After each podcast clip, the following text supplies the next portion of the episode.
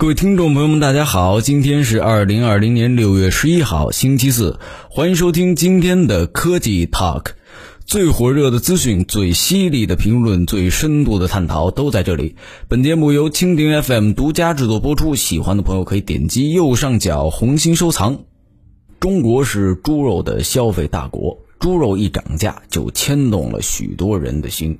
二师兄对于中国人的生活来说可太重要了。红烧肉、东坡肉、糖醋排骨等等的美食都离不开它的存在。关于猪肉的风味，有种说法您可能没听过，就是杀猪的时候不能让它的同伴被杀，否则肉会不好吃。还有人说屠宰前受到惊吓，猪就会分泌毒素。后者肯定是有些牵强附会了，前者啊确有其事。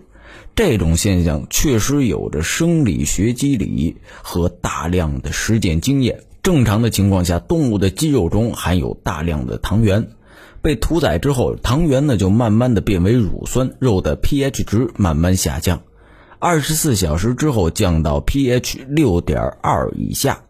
这些乳酸会让肉变软，增加风味，并且具有一定的抑菌作用。但是说，如果猪在屠宰前受到了惊吓，或者说其他的因素给它带来了很大的压力，就会分泌大量的肾上腺素，导致糖原快速分解。屠宰之后呢，乳酸会迅速形成，而过多的乳酸会让肉泛白色，肉质极为松软，大量的细胞破裂溢出细胞内的物质。这种肉就被称为 PSE 肉。二十四小时之后，pH 值能够降到五点四到五点六之间。这个肉既不好看也不好吃，在市场上很难卖出去。如果糖原大量分解不是发生在临近屠宰，而是持续了很长时间，那么产生乳酸就可能被进一步代谢掉。屠宰之后，糖原很少，也转化不出多少乳酸来，pH 值又不能充分的下降。经过二十四小时，pH 值可能还在六点四到六点八之间。这样的肉颜色晦暗，肉质呢又硬又干，被称为 DFD 肉，也是既不好看又不好吃。在实际操作中，猪肉更加容易出现 PSE 肉，而牛肉、羊肉则更容易出现 DFD 肉。为了能够避免 PSE 肉的出现，猪在屠宰之前应该尽量处于安乐的状态，不要受伤，也不要受到惊吓。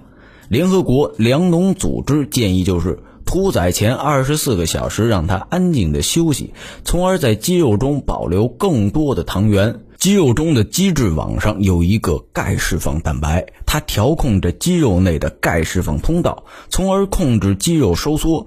有一些猪这个蛋白中有这个氨基酸和正常的猪不一样，当猪受到较强的刺激的时候，钙的释放就会失去控制。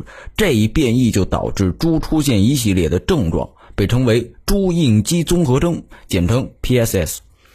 在运用屠宰场的途中，PSS 猪可能无法应付压力，就出现昏睡、体温升高、呼吸急促、皮肤苍白、肌肉颤动等现象。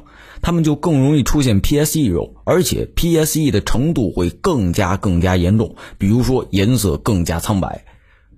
有些动物福利者就提倡人性化屠宰。宣称残忍的屠宰方式会让猪分泌毒素，人性化的屠宰无可厚非。不过，猪受到惊吓或者其他伤害，并不会分泌毒素。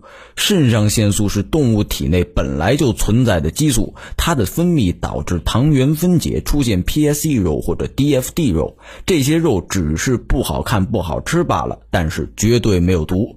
所以，让猪牛羊安乐的死，不仅仅是为了体现人性化，更重要的是。为了他们的肉更好吃。以上就是本期科技 Talk 的内容，我们下期见。